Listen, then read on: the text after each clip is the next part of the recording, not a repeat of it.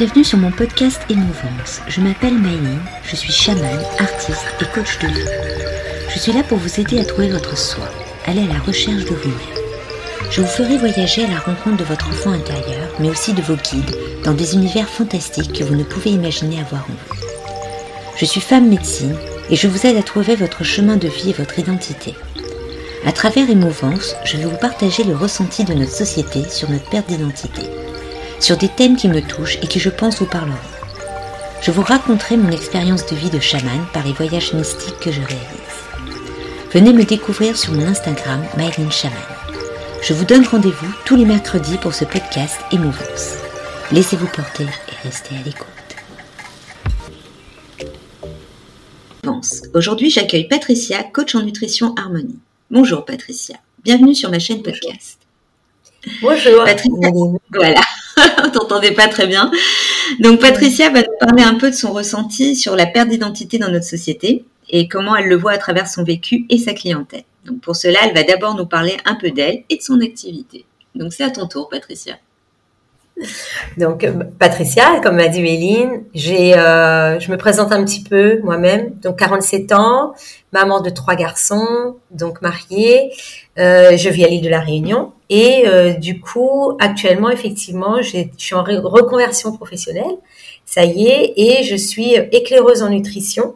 J'aide les femmes pour qui le surpoids a un impact sur leur santé physique et psycho-émotionnelle. voilà, on va y arriver. Oui, il y a des mots un peu euh, difficiles des fois. en fait, euh, c'est vrai que la perte, quand tu m'as demandé de venir faire un podcast avec toi sur la perte d'identité, ça m'a beaucoup parlé parce que on va dire que la première euh, prise de conscience, elle a été à 40 ans.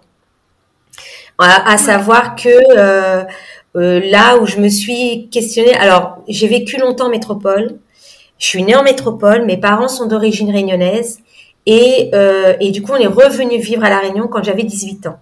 Déjà là, on va dire que la question d'identité se posait parce que quand j'étais au lycée, je ne parlais pas créole, et je comprenais très peu le créole parce que nos parents ne parlaient pas créole avec nous en fait, ils parlaient français. Donc ça a été l'intégration et enfin à l'île de la Réunion n'a pas été simple parce qu'on malgré tout quand on venait en vacances, ben en fait nos grands-mères parlaient créole avec nous mais ma mère faisait la traduction. Mais du ah, coup non, ouais. Mm. Ah toi t'as eu ça. Ah, ouais. voilà, c'est ça. Effectivement. Et du coup, euh, bah, quand je suis arrivée au lycée, euh, bah, les autres lycéens euh, me disaient d'arrêter de faire mon intéressante. je parle français alors que je suis typée créole. Ça collait pas, quoi, en fait. Voilà. Donc, et puis en même temps, quand je suis en métropole, on me disait, euh, t'as des cheveux des noirs, mais t'es blanche comme nous. Ouais. Donc déjà cette question de l'identité se posait en fait en moi. C'est-à-dire, je savais plus trop où était ma place, sur quel territoire en fait, ben je suis née en fait. J'étais entre deux pays au, final. Et euh, il m'a fallu, ouais, il m'a fallu bien 5-6 ans pour pouvoir euh, m'adapter. Parce qu'après, je suis repartie en métropole pour faire mes études euh, d'assistante sociale, parce qu'à la base, mhm. effectivement, c'est mon premier diplôme. et là aussi, en fait, j'étais confrontée, euh, par exemple, des personnes euh, d'origine algérienne, marocaine, me parlaient en marocain. oui, bah, c'est un peu la particularité de la Réunion. C'est vrai que le métissage fait qu'on ressemble à des Maghrébins. Euh, c'est ça. exact. Et tout ça, ça vient quand même aller te chercher dans ce que tu vois, ton identité, dans ce que tu es ou dans ce que tu n'es pas, et là où tu te trouves, où, où tu te sens pas bien, où tu te dis, bah, elle est où ta place, quoi, finalement. Donc, mais ça me pesait pas, ça ne m'empêchait pas d'avancer, de rencontrer du monde, ça me pesait pas. Et puis, ben voilà, j'ai fait mon petit bonhomme de chemin, je suis partie un petit peu au Canada, là j'ai vu le melting pot. Et euh, je me suis dit, ben finalement là-bas, j'avais l'impression pour le coup, euh, on cherchait pas trop d'où tu venais, parce que tout le monde se mélangeait, tout le monde partageait des repas de divers horizons, ça posait pas de problème. Je trouvais que c'était plus simple au Canada euh, que en métropole. Moi, j'ai vu qu'il y avait une, une facilité euh, et une aisance à aller à la rencontre de l'autre, et du coup, on a il y avait moins de honte d'être ce que l'on nous sommes dans notre culture que quand j'étais en métropole et pourtant j'y ai vécu et tout ça. Hein. Mais voilà, moi j'ai vu. C'est comme ça que je l'ai ressenti en tout cas. Et puis, il y a euh, un, problème de, reconnaissance euh, de la différence, quoi. Hmm. Exact, c'est ça, exactement. Et puis, bah, c'est vrai que euh, après mon métier, faisant que parce que j'étais assistante sociale pendant 22 ans, donc bah, on accompagne des personnes parce que l'identité, c'est effectivement aussi d'où tu es né, mais c'est aussi euh, euh, peut-être euh, les valeurs que tu vas impliquer, tu, tu vas intégrer, c'est ce qui s'est joué dans ta famille en termes de repères. Tu vois, bon, c'est tout ça pour moi, l'identité. Après, peut-être que toi, tu as d'autres euh, bah, L'identité, c'est ce qui fait ta personnalité aussi. C'est euh, tes valeurs, c'est euh, bon, c'est bien sûr une partie de ton éducation, mais c'est aussi euh, ce que tu as envie d'être et ce que tu es, et d'accepter mm. qui tu es sans le sans avoir la contrainte du regard des autres et des critiques des autres et du jugement en général. Mais c'est vrai que quand tu es immigré, à un moment donné, ben soit tu te dis tu rentres dans le moule et tu perds un peu de toi, tu vois. Ouais. C'est ça. Voilà. Euh, effectivement, bah, tu te dis, ben, c'est au détriment peut-être de pas pouvoir s'intégrer euh, facilement en gardant ce que tu es, tu vois. Moi, j'étais souvent un petit peu dans, ben, je vais rentrer dans le moule. On va y aller, tu vois, es plus facilement intégré dans un pays étranger comme le Canada que ton propre pays, la France. C'est ça. Exactement. Moi, c'est comme ça. J'ai le même problème que toi, et pourtant je suis blonde. Euh, enfin, bon, en ce moment, je suis rousse. Mais voilà, moi, j'ai changé de pays tous les quatre ans parce que mon père était diplomate. Euh, j'ai pas eu de problème dans tous les pays où j'ai été, et au moment où je suis arrivée en métropole, en banlieue parisienne, euh, même en étant blonde, euh, pendant trois mois, personne m'a adressé la parole. Donc, voilà, mm. au lycée. Ouais. Après, voilà, je me dis que ça dépend des terres. Il y a des, il y a des pays, ce sont des terres d'accueil, et en a d'autres, peut-être, l'accueil est beaucoup plus complexe, tu vois. Et, euh, et, du coup, on a plus de facilité à faire le mélange, euh, le mélange de, des ethnies, euh, voilà, des, des différentes, euh, qu'on appelle ça, civilisations, euh, qu'alors la France a encore un blocage sur la représentation physique de la personne ou d'où elle vient. C'est ça. Mais bon, exact. Du coup, voilà. Après, c'est vrai que à 40 ans, là, j'ai eu un gros, euh, vraiment, euh, c'était profond. Une recherche. Euh, alors, je pense que parce que professionnellement aussi, j'arrivais au bout de quelque chose, parce que j'ai vécu un, un, épuisement professionnel. Euh, et, et, et, ça a été aussi une année où j'ai perdu. Enfin, il y a eu deux collègues qui sont décédés assez brutalement, je vais dire. Et, et, et effectivement, quand, par exemple, au niveau du service, on, on a demandé des, des, des, congés pour aller à l'enterrement, le, le, service nous a refusé euh, parce que, euh, oui, pour nécessité de service, ouais, exact. Et alors que c'est ah, des collègues qui ont donné, ouais. Et sinon, ils nous ont dit si on prend la journée, ça va être coupé de notre salaire, voilà. Et en fait, c'est là effectivement où on se pose la question, mais euh, 30 ans de service, euh, les collègues meurent brutalement, même les chefs de service se sont pas déplacés pour l'enterrement. Et là se pose la question effectivement des valeurs, euh, de l'humanisation, de la déshumanisation, et que nous-mêmes on travaille dans un service social, donc dans la relation à l'autre, où on est quand même, c'est l'humain, le centre quand même ah de, nos pratiques. Et là tout a été changé. Donc, euh, enfin, soi-disant Ouais, soi-disant humain, c'est ça. Et là, c'est vrai que ça a été la goutte d'eau qui a fait déborder le vase parce que tout a été chamboulé. Alors du coup, c'était tant mon identité professionnelle qui a été euh, bouleversée et chamboulée parce qu'on me demandait de faire des choses qui, pour moi, n'étaient plus en, en harmonie avec ce pourquoi j'avais choisi de faire ce métier, cette profession. Mmh. Euh, par exemple, des choses bêtes, mais euh, euh, la personne ne vient pas à mes rendez-vous, eh ben, je vais en visite à domicile et à un moment donné, effectivement, où l'élève ne venait pas, donc j'allais en visite à domicile, et j'avais des reproches de la direction qui me disaient euh, tu fais trop de visites à domicile. Je dis oui, mais le propre même de mon travail, c'est d'aller à la rencontre des gens, d'aller dans la rencontre de leur milieu. C'est ce pourquoi j'ai choisi de faire ce travail, c'est d'aller à la rencontre des bah gens. C'est de, base, social, euh, voilà, tu es l'aide à l'autre, tu assistes. Donc, si tu n'as pas euh, la possibilité d'y aller, quel est l'intérêt de ce métier? C'est ça, ouais, c'est ça. Donc en fait, ce qu'ils nous demandaient, c'était plutôt euh, des directives, ouais, c'était très descendant. Euh, et puis, ben, le, le, propre même de ce pourquoi on avait choisi de faire ce métier, qui était à la rencontre de l'autre, de prendre du temps dans les entretiens, c'était fini. On nous demandait de prendre 20 minutes, maximum 30 minutes. Il fallait compter le nombre d'entretiens qu'on faisait. Les gens s'y pleurent, on leur dit tu arrêtes de pleurer, hein. donc là maintenant tu reviens et parce que moi j'ai un, un, quota d'entretien à faire. Et là, comme ça, ben, tout s'est étiolé dans mon identité professionnelle parce que je me reconnaissais plus. Je me dis, ben, je n'ai même plus le temps de rencontrer les gens dans ce qu'ils sont et dans ce qu'ils vivent. Et là, je me suis dit, mince, ça s'est étiolé comme ça. Donc ça, c'est mon, pour mon identité professionnelle. Puis après, il y a eu mon identité personnelle dans le sens où on m'assimilait beaucoup à mon père. Et en fait, j'avais l'impression de ne pas retrouver qui j'étais, qui je suis en fait. Alors, on m'assimilait tant physiquement que dans mes combats, en fait, pareil. Parce que comme il est beaucoup aussi dans le social, dans le syndicat, donc c'est beaucoup le rapprochement. Et là, je me suis dit, mince, ben, c'est pas possible, Patricia, t'es qui réellement? Voilà. Et, et, là, 40 ans, ben, ça a été... Euh, euh, ouais, j'ai pris 5 ans facilement. On va dire que ça fait 2 ans où ça y est, je commence à, à poser... Euh, poser tes, à me valeurs. Exactement. À plus peser et à affirmer mes valeurs et bien avec ça. Et, et c'est passé, alors c'est passé effectivement aussi par le physique par le physique parce que euh, j'avais les cheveux très courts, je défrisais mes cheveux. Euh, voilà. C'est ça, c'est ça. Et il y a eu un besoin de retourner aux racines avec euh, ce cheveu crépus, bouclé, euh, laissé pousser. Euh, mais les autres, j'avoue, hein, c'est vrai qu'autour de moi, beaucoup n'ont pas compris, hein, ne comprennent pas. Ils disent, comprennent pas. Bah, tu disais même que ton mari ne savait même pas que tes cheveux étaient comme ça. exactement, exactement. Il m'a dit, bah, j'ai dit, bah oui, bah oui, parce que j'ai toujours défrisé, c'est toujours droit en brushing, etc. Et là, il découvre en fait, et il me dit, mais je te reconnais pas. Et bah oui, mais. oui, mais ça, c'est moi. c'est ça. C'est ça. Exact, exact. Du coup, c'est vrai que tu vois, même dans l'extérieur, euh, effectivement, euh, alors même même au niveau de la, la perte de poids, parce que ben, pendant quatre ans, j'ai pris 20 kilos, même trois ans avec euh, le mal-être au travail essentiellement et la cause.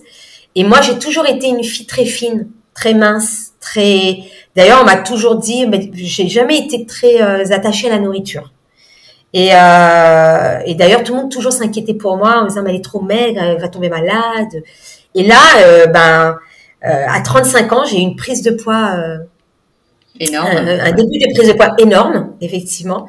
Et, et, effectivement, je me suis plus reconnue parce que ça c'est pas moi. Et, et quand j'ai fait le burn-out et que j'étais en arrêt maladie, bon, du coup, de fil en aiguille, le fait d'être chez moi, ça m'a permis de me recentrer sur mon corps, sur mon intérieur, sur justement cet enfant intérieur et cette petite Patricia, euh, qu'est-ce qu'elle avait envie de vivre, qu'est-ce qu'elle a envie de dire. Voilà. Les envies, les rêves que tu as oubliés. Ouais, c'est ça, que j'avais oublié parce qu'il y a tout l'extérieur qui prend beaucoup plus de place. Et puis, bah, il y a notre quotidien. Je pense des fois aussi dans notre quotidien, on est pris dans des tempêtes et du coup, on ne prend pas le temps de se poser pour s'écouter. Ou on prend pas le temps non plus d'observer nos signaux, tu vois. Les, certains signes. C'est ce que j'explique à, ma clientèle, c'est écouter votre corps. Quand votre corps parle, ça veut dire qu'il y a quelque chose qui a réglé. C'est ça. Euh, c'est ça. Exactement. Exactement. Et, euh, et c'est vrai que bah, du coup, en, euh, bah, pendant ce temps de, de, de pause, vraiment, c'était un temps, je me dis, je fais pause. Je fais pause et je, je me regarde. Et je regarde ce que j'ai envie d'être. Et je regarde quelles sont les valeurs les plus hautes pour moi. Quelles sont les valeurs pour lesquelles j'ai pas beaucoup d'importance. Enfin voilà, c'est euh, et en fait j'ai je je me suis découverte. Euh, après je me suis fait aussi aider, hein, il y a une réalité. Et et ah puis ben, j'ai découvert, voilà, je me suis fait aider. Euh, ben, un psychiatre, euh, alors psychologue non. Si j'ai été voir deux fois un psychologue du travail, mais ouais, non, voilà non voilà. psychiatre oui parce que ben à un moment donné administrativement il faut poser les choses. Et puis, euh, et puis j'ai fait euh, la constellation familiale m'a beaucoup aidé. Oui, la constellation a permis de décanter ton passif euh, générationnel. C'est ça. En plus, beaucoup de ton père là, donc tu as dû essayer de, de trouver d'où venait cette ressemblance et cette obsession que les gens ont te dire que tu ressembles à ton père, surtout. C'est ça, c'est ça, exact. Et puis la place de la femme dans notre lignée, en fait. Et la place de la femme chez nous, le travail est hyper important chez les femmes, chez nous. Parce que c'est la femme, dans notre lignée familiale, il y avait que des femmes qui travaillaient, les hommes ne travaillaient pas. Les hommes sont ah absents. Ça m'a permis d'apprendre. Ah ouais, donc on t'a donné, euh, on te disait que tu ressemblais, tu faisais comme ton père, mais en fin de compte, euh, ta, ta, vraie identité, euh, tu, voilà, tu, c'est pour ça que tu étais perdue. C'est qu'en fin de compte, tu t'es pas rattaché à ta lignée de femme, tu t'es rattaché à la lignée d'homme. C'est ça. Ouais, et puis aussi avec euh, une valeur travail tellement importante que du coup, tout ce qu'il y a autour, la valeur familiale, la valeur conjugale, euh, tu vois, eh ben, elle est complètement euh, euh enfouie. Voilà, c'est ah. ça, exact. Ouais. Enfouie. D'où, en fait, après aussi l'épuisement professionnel, parce que du coup, tu te donnes à 2000% en oubliant tout ce qui est en dessous, parce que chez nous, la valeur travail chez les femmes, euh, ben c'est est beaucoup plus importante, oui. Parce qu'en fait, c'est ce qui est véhiculé, effectivement, je me souviens de mes grands-mères qui me disaient, mais euh, pour que tu sois libre, il faut que tu aies une carte bleue, il faut que tu aies de l'argent. Il faut que tu travailles. Ne compte pas sur un mari, ne compte pas sur un homme. Ce qui est une réalité. Mais pour le coup, la valeur amour ou la valeur, tu vois, de d'être aimé, de se faire aimer, enfin, de, ouais, d'être aimé, pas de se faire aimer, parce que se faire aimer, ça veut dire que tu t'oublies, mais de d'être dans quelque chose d'un peu plus amour, tu vois, euh, le bien, voilà, et eh ben ça non, ça c'était pas grave. L'essentiel c'est que tu as l'argent sur ton compte et que tu travailles. Bah, après, que tu que t'aimes pas ton job, voilà, je reviens un petit peu sur ce que tu dis. C'est aussi un peu euh, l'éducation euh, réunionnaise, parce que même si on dirait pas, derrière, c'est surtout la femme qui dirige, même si il montre plutôt l'inverse, on est plutôt patriarcal. Enfin, chez moi, en tous les cas, c'est comme ça. Donc, euh, c'est vrai qu'il y a cette obsession de l'argent, euh, de dire que l'argent, c'est ce qui va te permettre de vivre, de survivre, et le reste, on verra après. Hum, moi, j'ai été un peu comme toi. Moi, on m'a éduqué à euh, tu fais tes études, le priorité, c'est que tu gagnes ta vie, et le reste, on verra les amours, la vie de famille, tu verras. Mais là, c'est pas la priorité. Et ce qui fait que voilà, et, et c'est un constat aussi. Mais là, je suis sur un autre sujet. Tu, tu parles des femmes qui sont qui font énormément de choses en surmenage, en travail, en vie de famille. Et c'est vrai qu'il y a un constat qu'il y a plus de femmes qui font des burn-out, surtout vers la quarantaine, que des hommes. Donc on est une mm. société de femmes en crise, puisque bah voilà, on, nos mères, nos grand-mères ont fait mai 68, la liberté de la femme, euh, même avant, les suffragettes, les machins, qui fait que nous, on se retrouve avec une responsabilité tellement lourde de devoir tout faire, les enfants, le travail, il faut être la maîtresse, faut être la femme, faut être, faut être tout, et qui fait qu'à un moment donné, le mental, euh, bah, le corps suit avec, euh, on n'y arrive plus. Mm. On n'y arrive plus. Donc c'est vrai que c'est la perte sur les femmes. C'est ça. Et c'est vrai que la constellation familiale m'a permis de, vraiment euh, prendre conscience que les deux valeurs les plus hautes chez moi, c'est l'amour et la joie.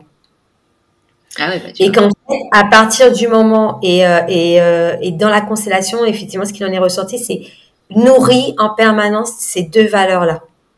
Et ne, voilà, ne te perds pas, tu vois, ne te perds pas parce que si les, et c'est vrai, hein, effectivement, je me rendais compte que dans mon cheminement de vie, des fois, ma, ma joie pouvait déranger. Parce que moi, je rigole ah facilement, en fait. Je rigole voilà, pour tout. Je rigole, mais je peux rigoler de moi, des autres. C'est quelque chose qui. Euh, Disons que tes, émotions hein, tu, au naturel déplaisent, puisque, bon, après, moi, je dis toujours que la personne, ça lui déplaît, c'est que c'est elle-même a un gros problème à régler. Mm. oui, mais du euh, coup, tu as tendance à te perdre aussi parce que tu veux plaire à l'autre, tu vois. Tu veux, voilà. Et là, en fait, euh, je me suis dit, non, maintenant, ça c'est fini. Aujourd'hui, à 47 ans, bah, ce sont mes valeurs les plus hautes et c'est là-dedans que je me sens vibre et vibrer, tu vois, pleinement. Et effectivement, chaque jour, je vais faire quelque chose pour nourrir cette valeur, surtout quand je suis dans des jours un peu, euh, tu vois, en perte de confiance, parce que ça peut arriver, ou, ou de un peu. Là, je me pose et je me dis, attends, pas de ça. Ta valeur la plus haute, c'est quoi? C'est l'amour et la joie. Qu'est-ce qui te met en joie? Écouter une musique, euh, regarder la montagne, euh, qu'est-ce qui te met dans une plénitude d'amour? Repenser un souvenir, écouter, tu vois, voilà. Et, là, euh, partir marcher, enfin voilà, je sais pas. Et là, effectivement, je nourris la valeur. Et là, je remonte en intensité, tu vois. Donc, tu as pris, tu as pris conscience des deux éléments dont tu as besoin, qui te manquaient dans, ta perte d'identité. C'était justement cette joie et cet amour. Et maintenant, tu arrives à trouver cet équilibre de nourrir ce que tu as besoin. Donc c'est ça qui est bien. C'est ça. Après, tu vois, c'est pas ça. Beaucoup de gens sont dans l'attente que ça tombe tout seul, sauf que bah non, ça ça tombe pas tout seul. Donc, euh, et comme tu dis, tu as fait un travail sur toi, tu allé voir un psychiatre, tu as fait des constellations pour trouver ton identité. Donc, beaucoup de gens pensent que ça, voilà, de toute façon, c'est mon destin, c'est comme ça, je fais avec. Si je veux voir un psy, on va me prendre pour un fou ou une folle, voilà. Et ce sont encore des préjugés et des croyances limitantes, comme on nous a donné. C'est ça. Voilà. Donc, euh, euh, c'est ça. Voilà. Après, c'est vrai que tu vois, je me rends compte qu'aujourd'hui, je ne suis plus attachée. Pour moi, avant, l'identité, c'était une terre où tu es né, une terre. Aujourd'hui, euh, oui, effectivement, je suis née sur la terre de métropole. Pour autant, je, je me dis que je peux aussi avoir des pays de cœur, tu vois. Bien sûr. je peux, et je peux avoir des pays de cœur qui font que euh, sur cette terre-là où je vais vivre à un moment, ça va vibrer chez moi et je vais me sentir appartenir. Tu, mmh, comprends? Sans pour autant y être né, pour le coup. Donc ça aussi, ça m'a permis de cheminer sur l'identité parce que euh, tu, souvent on te dit ah, oui, ton, ton, lieu de naissance, euh, parce que tu as ton lieu de naissance, mais tu as aussi ta nationalité et tes origines, puisque bon, toi tu es mmh. né en métropole, tu es d'origine réunionnaise et tu es française. Euh, moi, je suis un peu comme toi. Moi, je suis née au Gabon, je suis d'origine réunionnaise et je suis française. Et en même temps, moi, je me considère plus citoyenne du monde puisque moi, j'ai des amis dans le monde entier et j'ai vécu dans le monde entier. Donc, je, je comprends ton, ton idée de, de perte d'identité. Sur l'identité, euh, je dirais, euh, de naissance ou nationale, mais ça serait plus, euh, voilà, en, en, fin de compte, ce que tu as trouvé, c'est ton identité réelle, ce que ton âme vibre, ce que ton âme a besoin. Voilà. c'est ça. Oui, plus ça l'identité. C'est ça. Voilà. Exact. Je suis d'accord avec toi. Ouais. C'est plus dans cette profondeur d'âme, effectivement. Voilà. Et là où je te rejoins, quand je fais maintenant aujourd'hui effectivement mes accompagnements, euh, quand la femme elle vient me voir, parce que j'accompagne plus les femmes pour le coup, mm. quand la femme elle vient me voir, euh, elle veut perdre du poids. Et moi en fait, je lui dis que le poids c'est juste une conséquence, c'est pas la cause. On, on va regarder en amont déjà. Et je refais un peu l'historique de, de ce qu'elle a cheminé, de ce qu'elle a vécu, des, des moments pas faciles ou, euh, ou à l'inverse des moments de joie aussi. Mais euh, et du coup, à travers, si tu veux, ces événements, des fois effectivement, la femme, elle prend conscience, elle me dit, la, la cliente, elle me dit, mais en fait là, je réalise que finalement, c'est à ce moment-là où j'ai perdu pied, où j'ai perdu, je sais plus qui je suis et je sais plus. Euh, je fonctionne comme un robot, mais en fait, j'ai plus le cœur à faire les choses, en fait. Ok. Et là, on va travailler plutôt sur reprendre goût, tu vois. Reprendre goût dans tous les sens du terme. Parce que finalement, tu peux pas non plus avoir du goût de l'aliment si tu n'as pas goût, tu vois, dans ce que tu vis au quotidien, tu, tu vois. C'est vraiment là-dessus, en fait. Euh, c'est ça que je trouve intéressant avec toi, c'est que tu ne travailles pas que sur l'idée nutritionnelle c'est que tu travailles aussi sur l'état d'âme, sur euh, voilà, sur la personne qui qui ne sait plus où elle en est, mais elle pense que sa, sa prise de poids ou sa perte de poids, parce que ça peut être euh, voilà, selon les, personnes, euh, c'est plus un, un problème d'état d'âme, de vécu, de drame ou de, de joie, comme tu dis, qui fait que c'est ça qui, qui a provoqué son état. C'est ça. Et après, c'est vrai que on va travailler beaucoup sur les émotions. Par exemple, là, voilà, j'ai une cliente euh, qui me disait que euh, il y a eu un jour, elle a mangé euh, beaucoup de bananes parce qu'elle était énervée contre son mari. Elle a dit c'est la faute de son mari. J'ai dit non, en fait, c'est pas la faute de ton mari. on prend son entière responsabilité des actes. Il a pas mis toutes les bananes dans ta bouche. par, contre, on va reprendre. On va reprendre qu'est-ce qui t'a énervé, qu'est-ce qui t'a agacé, qui a fait que, tu vois? Et, et, voilà, et on va remonter comme ça. C'est que l'émotion, quelle action a déclenché l'émotion? Et, euh, et, là, elle me dit, mais en fait, il est, il est pas là, il est tout le temps. Ok, il te manque en fait, ton mari te manque. Tu as besoin de lui. Un manque d'attention.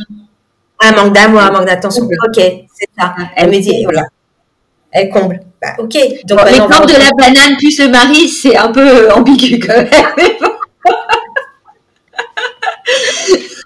Ça veut dire d'autres choses aussi. c'est ça. Mais voilà, on est reparti, tu vois, sur le, sur le manque, euh, sur le besoin d'amour, sur le besoin d'attention, comme tu dis. et là, voilà, et là, on retravaille là-dessus. Mais euh, et, le besoin d'attention, finalement, quand on l'a creusé, eh ben, il y a eu la perte de sa maman et ça, ça a été très compliqué pour elle. Et depuis, c'est tellement vide. Donc même si son conjoint il va le remplir, mais elle, tant qu'elle n'a pas fait le travail de deuil, et qu'elle elle apprend pas à vivre avec cette absence, mais à le vivre différemment, du coup, plutôt. Bah, disons que euh, si on doit parler de ce sujet, moi je te dirais qu'elle veut combler un vide, donc euh, son, et ce qu'elle a pas compris, c'est que le vide, c'est qu'à elle qui, enfin, c'est à elle de le combler par elle-même, déjà par s'aimer, et que c'est pas en attendant l'amour des autres qu'elle va le combler. Donc, euh, exact. Exact. Il y, a, il y a un travail à faire sur l'estime de soi là qui est important. L'estime de soi, exactement. Donc là, voilà, on travaille beaucoup sur l'estime d'elle-même en fait. C'est euh, quelle, est, la valeur qu'elle s'accorde elle, tu vois? C'est ça. La, valeur qu'elle s'accorde elle, et, à un point où des fois elle va pas se consacrer du temps. Elle va peut-être donner du temps beaucoup aux autres, mais pas à elle. Ça aussi c'est des signes.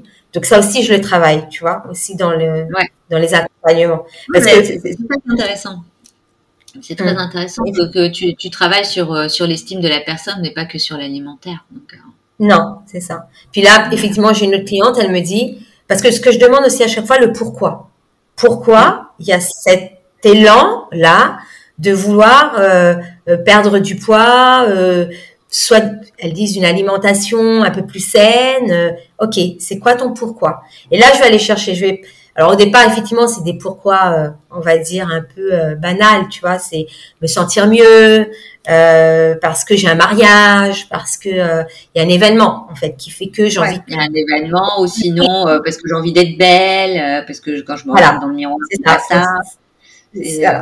Mais et en fait, l'idée c'est que je leur dis mais si on apprenait déjà à si je t'apprends déjà à t'aimer dans ce que tu es là aujourd'hui parce qu'en en fait, au final, la plupart, elles attendent d'avoir perdu 20 kilos pour s'aimer, ou elles attendent d'avoir perdu 20 kilos pour faire telle chose. Elles attendent d'avoir perdu, mais en fait, tu attends tout le temps.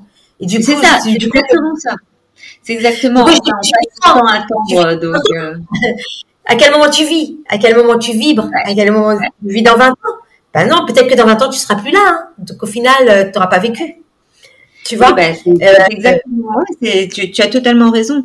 Euh, moi, je me sens très concernée par ton sujet parce que euh, moi, je suis une personne. Enfin, je l'ai été. J'ai été une personne entre l'anorexie et la boulimie, donc c'était soit l'un, soit l'autre. Mm. J'ai toujours fait du yo-yo, comme je dis dans ma garde-robe, j'ai quatre tailles différentes. Donc, euh, et j'ai beaucoup marché avec les émotions sur la perte d'identité parce que bon, bah, pour savoir qui j'étais, puisque j'étais reconnue par nulle part. Tu non, tu es pas réunionnaise, non, t'es pas française, un peu comme toi. Euh, puis euh, par ma différence aussi, euh, puisque moi je suis donc HP Asperger, donc j'ai une façon de, de, parler ou de m'exprimer qui faisait que j'étais un peu effacée ou justement peut-être trop expressive. Et voilà, donc j'ai passé mon temps à, à combler soit le vide, soit l'inverse à ne pas combler parce que par manque d'amour, je me disais si j'étais maigre, je plairais beaucoup plus facilement aux, hommes et euh, aux personnes de mon entourage. Euh, et voilà, donc j'ai toujours fait le yo-yo. Et euh, c'est très très important le travail que tu fais sur d'abord travailler sur les émotions. Parce qu'en fin de compte, les gens ne se rendent pas compte de que c'est leur propre esprit, c'est leur propre cerveau qui ronge leur vie. Et comme tu dis, on s'empêche de vivre. Euh, on va pas faire du sport parce qu'on s'est dit oui, on est tellement gros qu'on va apparaître euh, euh, une baleine sur un tapis euh, quand il faudra courir dans la salle de sport. voilà. Et en fin de compte, tous ces blocages qu'on se met fait que ben on n'avance pas et comme tu dis, ben, la vie passe et on se réveille, comme on dit, vers la quarantaine, à se dire oh, mais mon Dieu, mais qu'est-ce que j'ai fait? J'ai pas fait du tout ce que j'avais envie parce que j'avais peur de tout ça. C'est ça. Voilà, Après, c'est ce que je dis, c'est apprécier le chemin. Tu vois C'est ça. Moi, vraiment, avec les je, je travaille d'apprécier le chemin.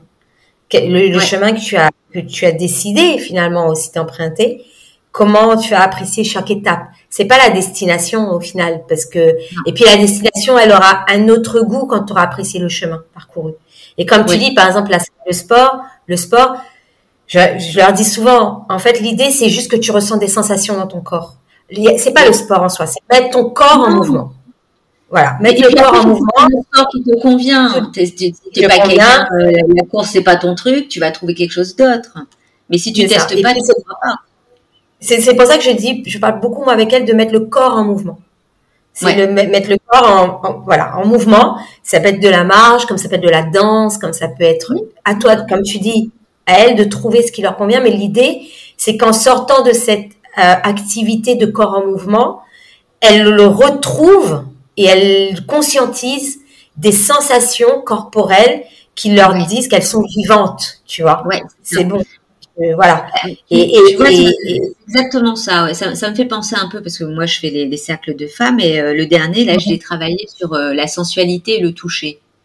Ouais. Et j'ai vu les, les, les, femmes elles ont du mal à je, suis partie sur une, musique d'un film des années 90 pour leur faire faire pas réellement un striptease, mais l'idée de, de, se sentir sensuelle et être femme, ça. bah ça n'a pas été si facile. Hein. Beaucoup, elles ont beaucoup de mal euh, parce que bon, bah le regard des autres, euh, je fais oui, mais on est en petit comité, et, et ça c'est impressionnant. Et comme tu dis, c'est sentir son corps sentir son mm. corps quand tu fais de la danse, quand tu fais, tu sens ton corps, c'est cette vibration qui te dit que tu es vivant. Voilà. C'est ça. Exact. Et puis, que tu vas pas fantasmer, on va pas fantasmer dans un corps qu'on n'habite pas et qu'on attend d'avoir pour pouvoir euh, vibrer et vivre, tu vois. C'est parce que c'est un fantasme. Moi, ce que j'aurais dit, en fait, tu as un poids santé. Hein, on est, on n'est pas, on a tous une génétique. Donc euh, peut-être que toi, tu as envie de faire euh, 45 kilos, mais que ton poids santé, c'est pas 45, c'est 50. Bah, pour que tes cellules, pour que ton cerveau, pour que tes organes et que ça fonctionne bien, c'est 50. Et, et, que le 45, c'est du fantasme en fait. Donc à un moment donné, euh, on va, tu vois, c'est ça. C'est comme si tu fantasmes aussi sur l'homme que tu aimerais avoir dans ta vie. Et au final, euh, bah, du coup, tu ne rencontreras jamais personne, hein, parce qu'au final, et tu verras jamais la personne qui est, bah oui, parce que tu es dans ton fantasme. C'est vraiment la génétique parce que si tu as les os beaucoup plus lourds, euh, parce que bon, tu peux être très mince et avoir des os lourds et pas avoir le poids euh, qui correspond à ta morphologie. Quand tu dis à la personne, je sais pas, bah, tu fais 60 kilos, elle te dit non, tu dois faire 45. Je dis non, j'ai des os qui pèsent 3 tonnes. Donc, tu vois, il y, a ça aussi qui, qui, joue. Et comme tu dis, bah, il y a la génétique. Si dans ta famille les femmes étaient rondes, euh, tu vas pas être anorexique. Hein, donc, voilà, hein, euh, comme si le monde fait 1m60 et tu fais 1m90, euh, ça, là, faut que tu te poses la question, c'est maman, tu m'as fait avec le facteur tu vois, mais c'est un peu ce que tu dis aussi, on, retravaille aussi sur la place de l'alimentation dans, dans, dans l'historique familial, tu vois, dans les événements familiaux. Tu vois, ça aussi. Euh, voilà. Les maladies aussi, n'oublie pas. Parce que dans la génétique, on a le diabète, l'hypertension, les maladies génétiques aussi. C'est ça, effectivement. Donc après, voilà. On va. Donc moi, c'est vrai que du coup, à travers l'accompagnement, les femmes, elles vont effectivement re... Euh, enfin, euh, se réconcilier avec euh, avec ce qu'elles sont et, et, mais la, la vraie elle en fait, tu vois, pas ce que les autres ont imaginé d'elle et pas le fantasme qu'elle se projette dans un futur finalement qui, qui n'est pas jamais qui arrivera jamais. Tu vois. Donc euh, c'est vrai que moi le fait d'avoir cheminé comme ça, ça me permet de les accompagner sur ce euh, voilà sur ce versant là également. Oui, c'est d'accepter leur morphologie, euh, voilà, même s'il y a une perte de poids, mais d'accepter que bon bah elles ont des fesses, elles ont des seins, voilà, elles sont comme elles sont quoi. Donc et, qu'est-ce que tu penses de, cette société qu'on a eue? Parce que bon, bah, nous, on est la génération 70-80, euh, où surtout on nous a montré des mannequins anorexiques, euh, il fallait pas avoir de fesses, pas de seins et tout. Euh, bon, maintenant, c'est en train de se réveiller parce qu'on commence à nous mettre, enfin, on commence à nous mettre des femmes rondes que je trouve pas encore rondes parce que la plupart du temps elles font 1m95 et on nous dit elles font du 40 mais comme il y a la longueur donc ça, ça triche. Voilà, mais euh, voilà, toi justement qui travailles sur euh, le physique, la nutrition, euh, voilà, sur le, corps de la femme, qu'est-ce que tu penses de, cette époque et de notre nouvelle époque qui est en train d'arriver? Ouais, ben, en fait, c'est vrai que nous, du coup, on récupère en fait, tu vois, l'époque des Barbies. C'est la Barbie qui était maigre, Ouais, t'as vu maintenant, les Barbies, elles ont toutes les tailles. voilà, ouais, voilà, c'est ça. Mais ça, c'était notre génération. Les Barbies étaient minces, maigres, euh, vois. Euh, après, euh, donc, aujourd'hui, on est des femmes. C'est-à-dire, ça, c'est arrivé quand on était enfant. Donc, en fait, on a été euh, conditionnés, tu vois, là-dessus. Aujourd'hui, on est des femmes. Euh, donc, aujourd'hui, on a un peu les conséquences de ça, en fait. Peut-être que la nouvelle génération, les enfants qui naissent aujourd'hui, eux, ils vont pas avoir ces conséquences puisque justement maintenant, Il y a un peu plus effectivement de, euh, il y a maintenant des, des, vêtements spéciaux femmes rondes. Tu vois des mannequins aussi avec des sous-vêtements. Après, on a un taux, faut avouer qu'on a quand même un taux d'obésité assez flagrant dans la oui, voilà. C'est clair. Après, c'est le, problème de la société, c'est qu'elle est quand même assez contradictoire. Tu vois, c'est-à-dire que euh, la dernière fois, c'est vrai que j'en discutais avec un de mes neveux qui euh, qui est en, en, surpoids et il me dit mais Tati, c'est vraiment difficile en fait parce que regarde, on a quitté la maison en voiture pour arriver jusqu'à Sainte-Marie, par exemple. On a fait euh, allez euh, une trentaine de kilomètres et il me dit tous les panneaux, t'as de la bouffe. C'est pas jamais Antoine, il me dit, mais Tati, c'est vrai, regarde tous les panneaux. Il n'y a que de la bouffe sur les panneaux. C'est ça. Et en fait, tu vois, mais c'est le petit de, de, de 9 ans qui me, qui me renvoie en me disant, mais lui, il est en obésité, il est en surpoids, donc euh, on est en train de travailler avec, euh, bah, pareil, avec des soucis émotionnels, et puis il a vécu du harcèlement à l'école, donc il y a eu un impact. Mais toujours est-il c'est que lui-même il se dit mais mais c'est ça une torture en fait c'est une torture il y a de la nourriture partout sur les panneaux euh, à chaque fois ben, les rencontres les réunions se fait toujours autour d'un repas d'un repas s'il n'y a pas un bon repas et eh ben on te dit que finalement l'événement il n'était pas top. Tu vois on n'a pas bien mangé hein. c'est pas top l'événement était pas top. donc c'est vrai qu'aujourd'hui aussi tu vois, ce que, ce que j'essaie de transmettre euh, aux, clientes et moi-même euh, de manière générale, c'est euh, manger, essayez d'avoir dans vos assiettes une nourriture qui vous nourrit réellement. C'est-à-dire que il y aura du fer, du magnésium, il y aura des bonnes choses pour vos cellules. Donc là, on n'est pas sur le poids, on est vraiment sur, ouais, sur le bien-être Ouais, et puis vraiment santé, c'est-à-dire que la nourriture, c'est tu vois, c'est du tonus. Oui, voilà, qui te dynamise, qui soit favorable pour ton corps, qui soit favorable pour tes cellules, tu vois. Et là, je suis pas sur le poids, c'est vraiment qu'est-ce qui est favorable? Après, tu vois, c'est pareil, la plupart des clientes, moi, je reviens souvent à la nourriture euh, réunionnaise de base, qui est les racines. Et elle me dit les racines? Je dis ben oui, les racines, il n'y a pas mieux que euh, à la place des pâtes blanches, tu vois. D'autant plus que moi je parle d'épigénétique, c'est-à-dire que ben euh, la société réunionnaise dans nos gènes, nous sommes pas suffisamment, on n'est pas configuré pour digérer une alimentation européenne. Clairement. Oui, très. Bah, si, donc, je, tu parles d'européen, euh, moi je parlerais surtout de, de, de, malbouffe, euh, de tout ce qui est américain euh, et tout ça, parce que ça c'est surtout, il y a beaucoup, il y a que du gras et du sucre. Oui, mais si tu veux, c'est que nous, ça a un impact un peu plus intense parce que c'est arrivé récemment chez nous. Ça veut dire que longtemps la population réunionnaise a quand même vécu avec la nature, tu vois avec ce que la nature offrait. Donc, il y a un impact encore plus fort parce que du coup, la génétique, elle n'a pas du tout, elle a pas beaucoup évolué dans ce sens, tu vois. Et tant mieux pour nous, du coup, ce que je dis, bah, autant revenir de quand effectivement dans les préconisations, je préconise les racines, le manioc, la patate douce, euh, euh, le songe, euh, ben, les, les, filles, elles sont en mode ah ouais, ah ouais? Bon, ben, et pourtant, ce sont des femmes qui ont qui, qui ont une génération un petit peu euh, qui sont plus âgées que moi, hein, tu vois. voilà. mais, c'est peut-être aussi comme toi, oui. Ils ont oublié, ils ont oublié ce que leur grand-mère ou leur mère leur donnait à manger. C'est ça, Donc, exact, exact. Tu vois. Donc là, je parle vraiment pour le coup d'épigénétique, voilà, que notre notre génétique même, elle n'est pas euh, elle ne peut pas digérer en fait. Donc, au final, Après, nous, on a, on a un souci, c'est qu'on mange trop de riz aussi. De base, il ne faut pas manger autant de riz. Ben, en fait, avant, ça gênait pas parce qu'on était beaucoup dans le mouvement. Bah, oui, on était beaucoup dans le mouvement, mais maintenant, on n'est plus. On n'est plus. Après, la variation, c'est pour ça qu'en fait, moi, je, je, préconise beaucoup, comme je te dis, en remplacement du, du riz, on est sur du, du songe, du manioc, de la patate douce, le maximum de racines qu'on peut... Euh, euh, varié, c'est quand même beaucoup plus euh, intéressant nutritivement parlant que euh, après c'est comme tout, plus tu varies, mieux c'est pour le corps. de toute façon. Bah, c'est exactement. Bread, toutes sortes de bread. Là-dedans, tu as du calcium. Voilà, tu vois, oui, mais toi, tu, tu vois, euh, moi, je suis quelqu'un, euh, parce que moi, ma mère est très bread, euh, mon père aussi, j'ai été nourrie à ça, même dans le monde entier. Le premier truc que ma mère allait chercher, c'est où est-ce qu'il y a des breads. C'était sa priorité. et du riz.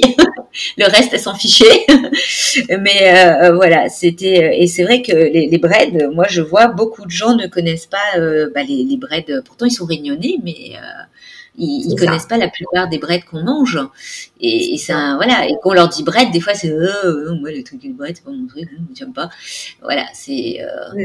Mais je, je, reviens un peu sur ce que tu disais, donc euh, les tout ce qui est euh, racines et tout. Et mais moi je et puis l'hyper, enfin, au point de vue génétique, moi j'ai vu en Chine, c'est pareil, c'est ils ont une alimentation très saine et euh, bah, la, la, mondialisation a fait qu'ils ont commencé à avoir euh, tous les produits américains et tout.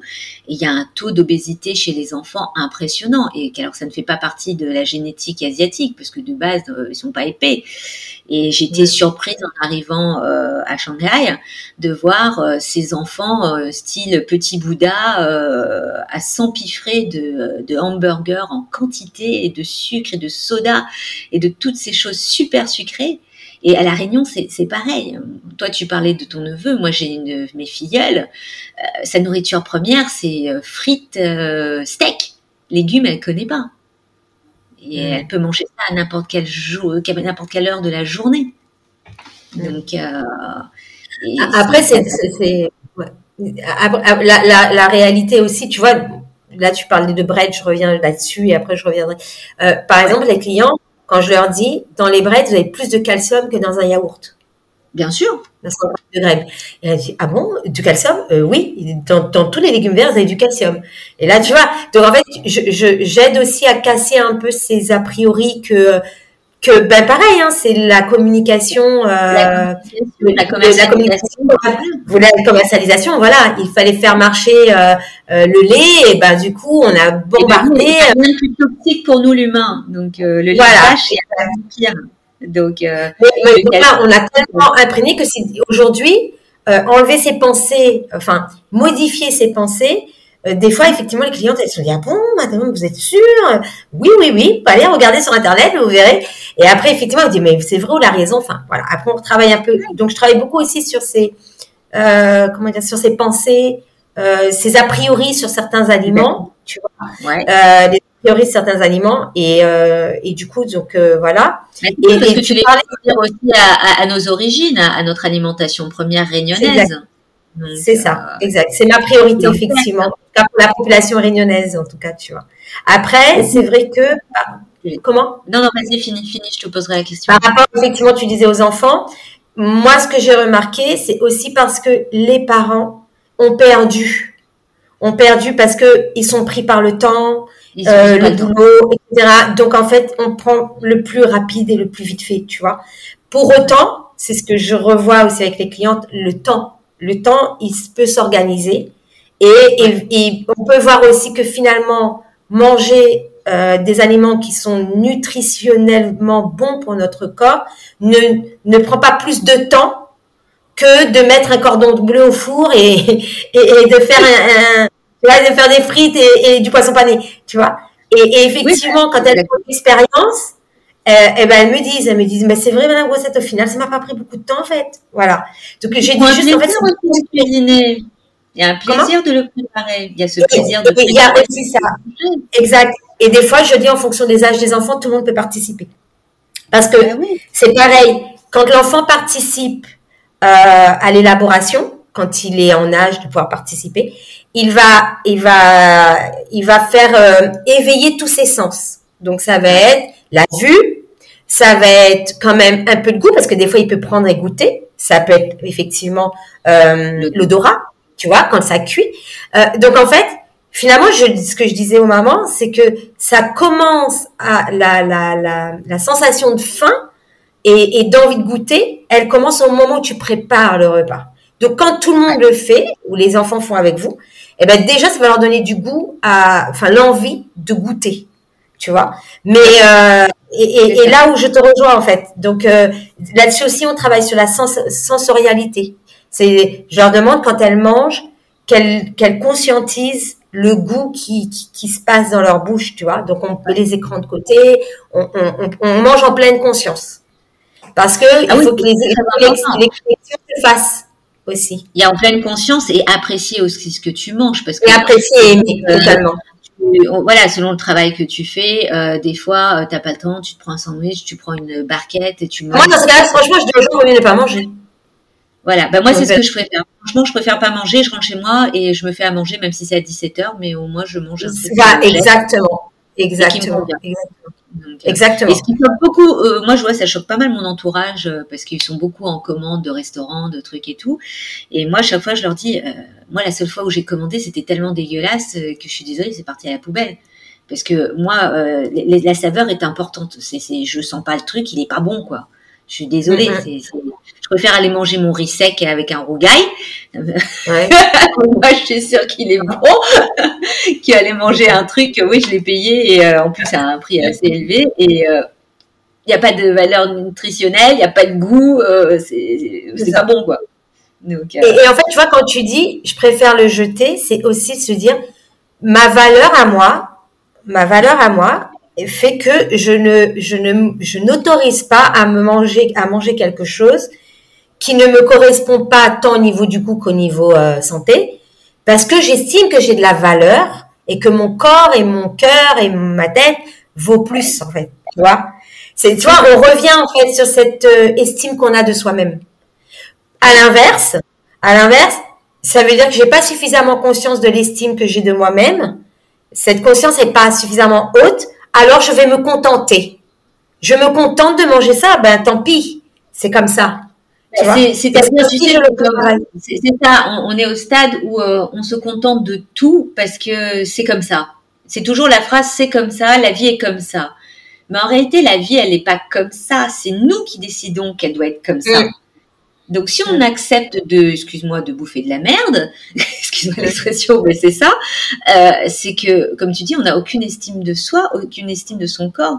Sauf que les gens, ils oublient que ce corps, c'est notre véhicule. C'est ce qui nous permet de continuer à vivre, de tenir.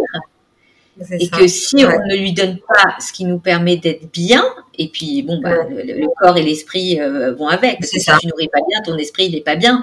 Voilà. Tout à fait.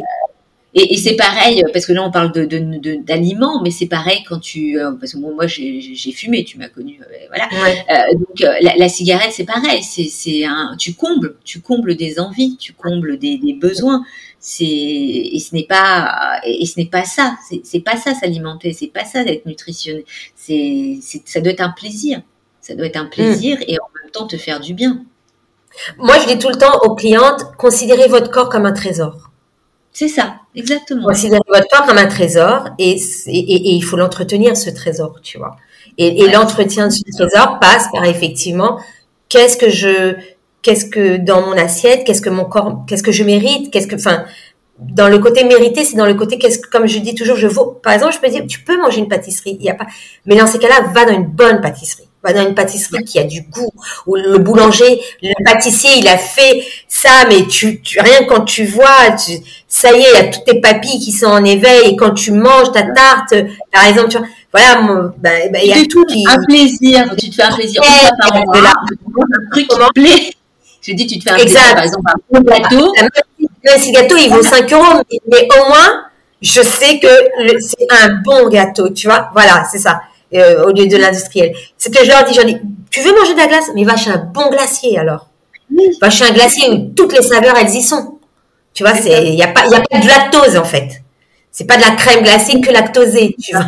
C'est pas de lactose. Euh, mais, mais c'est exactement, tu me fais penser à ça parce que moi, je suis du style à une fois par mois. Moi, je suis une fan de tarte au citron. J'adore la tarte au citron. Moi aussi, j'adore la tarte au citron. Et une fois par mois, je vais dans une boulangerie, donc je ne citerai pas le nom, mais euh, et je me prends ma tarte au citron meringuée et je prends le temps de la manger et je l'apprécie jusqu'au bout. Exact. Et c'est mon moment à moi. Et là, faut pas me déranger. Hein. Là, tu touches pas. Hein. C'est à moi. voilà, tu vois, donc on n'est pas sur la restriction. Mais par contre, j'aurais dit effectivement, bah, dans ces cas-là, autant prendre de la qualité, mais c'est aussi la qualité que tu t'accordes à toi. C'est ça, en fait, les deux sont associés, tu vois. C'est cette qualité que je m'accorde elle, elle se re, elle, elle, elle est, euh, elle se retrace, on va dire de certaine manière, à travers aussi cette alimentation, tu vois.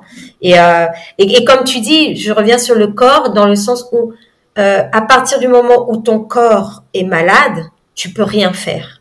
Tu peux pas te lever le matin, tu peux pas vivre ta vie. Enfin voilà, je veux dire, il y a beaucoup de témoignages que j'ai lus, malheureusement, enfin malheureusement et heureusement, parce que voilà, où les personnes, c'est quand ils ont eu des, des, déclarations de maladie, sclérose en plaques, ils se sont intéressés à la santé. Et là, ils se sont dit, ok. Comme ça.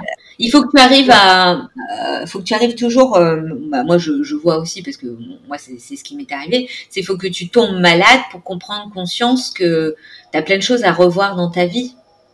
Et c'est là, mm. comme tu dis, qu'on on travaille sur son estime de soi et qu'on va chercher d'où viennent. Donc toi, tu as fait la constellation. Euh, moi, moi, je me suis euh, penchée sur au début l'énergétique et j'ai fini bah, en tant que chamane. Et, et qui fait que, euh, voilà, c'est qu'à un moment donné, euh, tout ce qui est médical euh, ou surplus de consommation de tout ce qu'on nous montre, bah, on se dit bah c'est pas ça qui, qui me permet de tenir et de vivre. Mm. Et là, il faut que je mm. trouve d'où vient le problème. Et quand tu trouves mm. le problème, euh, que ça soit dans, dans le transgénérationnel ou, ou dans ton, ton âme à toi qui essaye de te faire passer des messages, bah, tu, tu, comprends que tu es pas sur la bonne voie, que mm. que tu as gâché, euh, enfin gâché, disons que je peux pas dire le terme gâché parce que c'est une expérience. Euh, c'est ça. Que tes expériences t'ont amené à te dire que ben euh, c'est pas moi et qu'en réalité moi c'était cette petite fille qui avait des rêves, qui avait toutes ces choses merveilleuses qu'elle avait comme espoir et comme envie et qu'elle a mis de côté par des obligations familiales, sociétales. Euh, représentation euh, bah, commerciale aussi, euh, parce qu'on est attiré, hein, on est on est humain, on nous apprend que plus tu as, plus tu es riche et mieux c'est. donc mm. on connaît bien que plus on est riche et plus on est triste. On en connaît plein. c'est pas voilà, c'est pas ça qui fait, et voilà parce qu'on en connaît aussi qui sont riches et qui sont obèses. Hein, et, qui riches qui sont mais qui sont bien aussi, tu vois. En fait, après ce que ce que je veux dire c'est que les vraiment les Ouais, le que, que, les gens prennent conscience que, enfin moi ce que je me dis s'il y a un message à faire passer, c'est que euh, le corps, comme tu dis, et la tête, parce que même quand tu es en dépression, au final, bah tu peux, tu peux rien faire de ta, fin, tu vois, tu, tu galères, tu peux rien faire. Après, c'est vrai que c'est des moments de ta vie qui te permettent des fois de mourir pour renaître. Oui, c'est ça, c'est une renaissance. C'est une renaissance. Pour autant, c'est vrai que parfois c'est quand même, je pense, le chemin, il peut être aussi simple si dès maintenant ben, des fois, des messages peuvent passer pour certaines personnes et se dire, et la personne dit, ouais, ok, là maintenant, je vais peut-être prendre soin de moi, mais, mais moi, moi, mon intérieur, moi, mon extérieur, euh, de manière à ce que, euh, de manière à ce que bah, ma vie euh, correspond à celle que moi j'aurais aimé vivre en fait, tout simplement, mais pas que, mais pas que ma vie correspond à ce que les autres a pensé pour moi, tu vois. Ça. Mais euh, c'est vrai que pour pouvoir vivre cette vie que nous, chacun de nous, on a, euh, on a envie de vivre, il est important de, euh, de s'occuper de son intérieur comme de son extérieur, tu vois.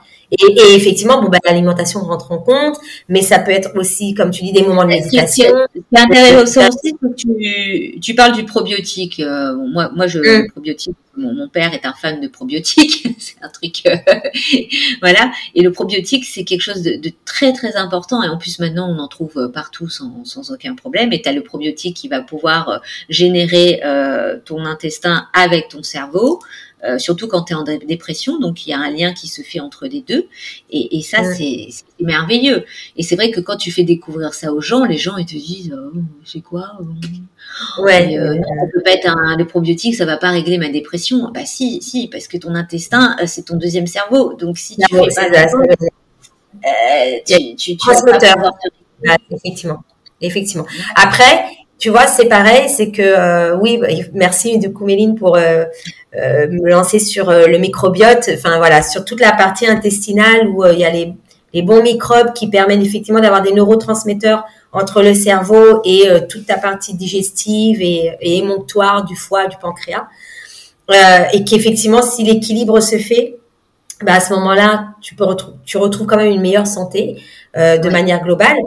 Euh, maintenant, c'est vrai que euh, ça aussi, tu vois, il y a eu pour faire travailler les laboratoires, il y a une grosse pub sur le prenez des cures de probiotiques, tu vois. Et, en fait, euh, ce que moi je explique aux gens, alors la cure de probiotiques, elle est bien quand on est en crise, c'est-à-dire si on a fait un, oui. Euh, si on a fait par exemple des antibiotiques ou euh, un traitement antibiotique, on a un gros traitement, ok, prendre des probiotiques, on va dire artificiels du laboratoire, pas de problème. Pour autant, par contre, si la personne, elle est, comme je dis, plutôt dans, dans, dans, dans comme tu dis, on, on note des, des sauts d'humeur. Euh, il y a une humeur un peu variante, voilà. Euh, on note quand même une prise de poids qui, qui se fait assez facilement. On note euh, des problèmes de diarrhée, de constipation, enfin voilà. Là, à ce moment-là, sincèrement, il est quand même mieux de réintroduire un équilibre au niveau du microbiote au travers de l'alimentation. Pourquoi? Parce qu'en fait, on a tous un ADN euh, ben, individuel et particulier concernant le microbiote. Et donc, du coup, malheureusement, des fois, le, laboratoire, le chimique, eh ben, il va, il va se rapprocher, mais il va pas être totalement en accord avec ton propre microbiote, microbiote puisque il est très individuel. Et puis c'est pareil, c'est que les gens ils pensent pas, mais pour que le microbiote il puisse s'équilibrer, euh, il faut oui des probiotiques, mais il faut aussi des prébiotiques. Et les prébiotiques, c'est un peu le terreau, si tu veux, qu'on va mettre. Et les probiotiques, ça va être les graines qu'on va faire pousser. Mais si tu n'as pas de terreau à la base qui est bon, euh, les graines, ça ne sert à rien. Voilà. Les probiotiques, ils servent à rien, en fait. Tu vois. Donc, bah, euh, tout ça, je le travaille dans le programme. Ouais, voilà, c'est dans ton programme. Euh, je reviens sur le probiotique. Euh, après, ça, ça marche aussi parce que bon, euh, moi j'ai eu droit aux antidépresseurs et tout. Et le probiotique, ça te permet quand tu es en, en descente, on te fait descendre les antidépresseurs et tout ce qui est anxiolytique et tout, de stabiliser aussi pour qu'à un moment mm. donné, tu n'aies plus besoin de ces médicaments. Donc mm. ça, c'est aussi oui, C'est ça. Mais comme tu dis, en fait, toi, tu es en traitement, comme, comme je disais tout à l'heure, c'est quand vous la personne est sous traitement, c'est assez bien. Mais c'est vrai que si la personne elle n'est pas dans ce cadre-là, moi je favorise beaucoup le, le, naturel pour rééquilibrer le micro. Tu vois, c'est vraiment euh, voilà. Mais euh, comme tu dis, euh, après c'est vrai que là il y a une, grosse beaucoup de d'études qui sont faites effectivement entre le lien le microbiote et et l'état psychologique, comme tout ce qui est aussi, tu sais, les enfants en hyperactifs, euh, des enfants euh, qui, euh, même chez les personnes âgées, tout ce qui est la maladie d'Alzheimer, ouais, tout ça. En fait, il y a des liens. Donc, il y a beaucoup d'études en ce moment qui sortent, qui sont très intéressantes. Et, bah, d'où mon intérêt effectivement de aujourd'hui dans les accompagnements, je dis aux femmes, vous savez, c'est dès maintenant en fait qu'on prépare notre notre vieillesse aussi, tu vois. Voilà, un petit peu. Oui, bah après, il faut pas attendre euh, notre âge. Si elles sont beaucoup plus jeunes, euh, qu'elles commencent déjà. Voilà, comme tu dis, les enfants et tout, euh, c'est important. Donc, c'est une éducation à, mettre en place le plus jeune possible pour pouvoir avoir une vie équilibrée. C'est ça. Après, la génération de la découverte de la consommation. Donc, nous, on a découvert toutes les marques, tous les trucs. C'était waouh. Voilà, c'était pas c'est seulement à 40 ans qu'on a pris conscience que, bon, en fin de compte, tout ça, c'est pas, c'est pas si bien que ça. exact, c'est ça. tu parlais des, je parlais des enfants tout à l'heure, effectivement, je reviens juste dessus vite fait. Quand tu parlais de l'état de l'obésité, mais que certains, comme tu dis, tes nièces ou tes filles ne mangent pas des légumes. Après, souvent, ce qui manque aussi, c'est le sens, tu sais. C'est quel sens on y met. C'est-à-dire que quand tu expliques aux enfants le sens, c'est-à-dire tu expliques voilà comment ton corps et ton cerveau fonctionnent voilà, tu as trois cerveaux, le cerveau limbique, le cerveau frontal. Oui, mais le problème, c'est que tu sais, quand c'est des hauts potentiels et que tu expliques, ils te disent qu'ils connaissent mieux. mais voilà, mais moi j'ai laissé tomber avec mais des fois, c'est vrai que les enfants, ce qui leur manque, c'est le sens de, de ce pourquoi ils vont le faire ou de ce pourquoi ils vont pas le faire. Et, euh, et, ça aussi, après, quand je, parle d'alimentation, la plupart du temps, c'est aussi des enfants parce que les parents travaillent, ils ont, ils ont un manque d'amour, ils ont besoin de c'est leur façon à eux de combler le manque d'affection. Euh, parce que oui, ils ont tout matériellement, mais ils n'ont pas le moment, la minute, le partage, le, câlin dont ils ont besoin. Euh, voilà, c'est surtout ça. C'est comme en, Norvège, ils ont organisé le temps de travail des parents euh, de manière à ce que les parents soient libres et disponibles pour passer des moments avec leurs enfants. Oui, mais nous, la France, on est en retard sur plein de choses. On, est, en retard sur énormément de choses. Et euh, voilà, c'est. Mais, mais on, on, va être obligé à un moment donné. On va être obligé parce que. Ouais, j'espère. Voilà.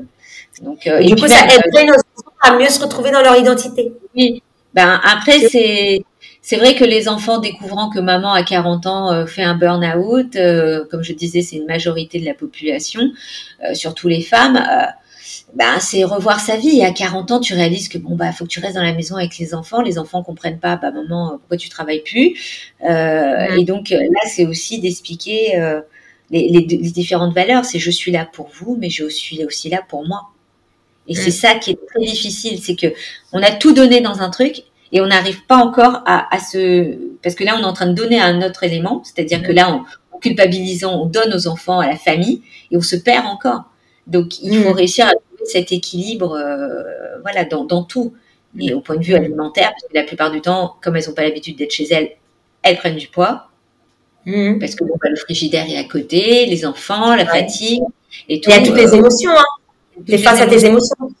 Voilà. elles, sont, mais elles sont en train d'en créer un elles sont face à toutes leurs émotions, tu vois. Parce que c'est que le burn-out, c'est un vrai chamboulement de, de, tout. Comme je disais tout à l'heure, effectivement, les valeurs et voilà quoi, tu vois. Ben, on, on, va en rester là parce, on, voilà, parce que sinon on peut continuer encore des heures. mais, euh, On fera une autre émission. Euh, de toute façon, chaque année, il y aura un nouveau thème. Donc cette année, c'est la perte d'identité. Avec plaisir. Donc, euh, voilà, ben, moi, ça m'a fait plaisir de, de t'interviewer. moi aussi. Pour ceux qui veulent rencontrer Patricia, toutes les données seront mises dans le résumé du podcast sur votre plateforme préférée. Donc n'hésitez pas à aller la rencontrer. Comme vous avez vu, elle est très ouverte, très joyeuse et pleine de vie. Et elle s'est réglée sa perte d'identité qu'elle a eue, puisque maintenant elle s'est retrouvée. Voilà, donc euh, si vous avez besoin de vous trouver euh, et de régler votre problème de poids ou autre chose, euh, allez voir Patricia parce qu'elle va vous aider pas que sur votre poids mais sur vos émotions aussi. Merci beaucoup Méline, ça fait toujours un plaisir de partager avec toi. Merci à toi. À bientôt. Alors j'espère que ce podcast vous a plu. N'hésitez pas à me suivre sur mes pages Facebook et Instagram sous le nom de Made in Shaman. Donc si vous souhaitez rencontrer Patricia, vous la trouverez sur Instagram sous le nom de Patricia Coach Nutrition. De toute façon, vous aurez toutes les informations dans mon résumé des textes de cet épisode. Pour le mois de mai, je lance un agenda précommande pour 6 places pour l'animal de pouvoir et voyage inclus. Donc si cela vous intéresse, contactez-moi. Et puis je vous dis à la semaine prochaine pour un nouvel épisode.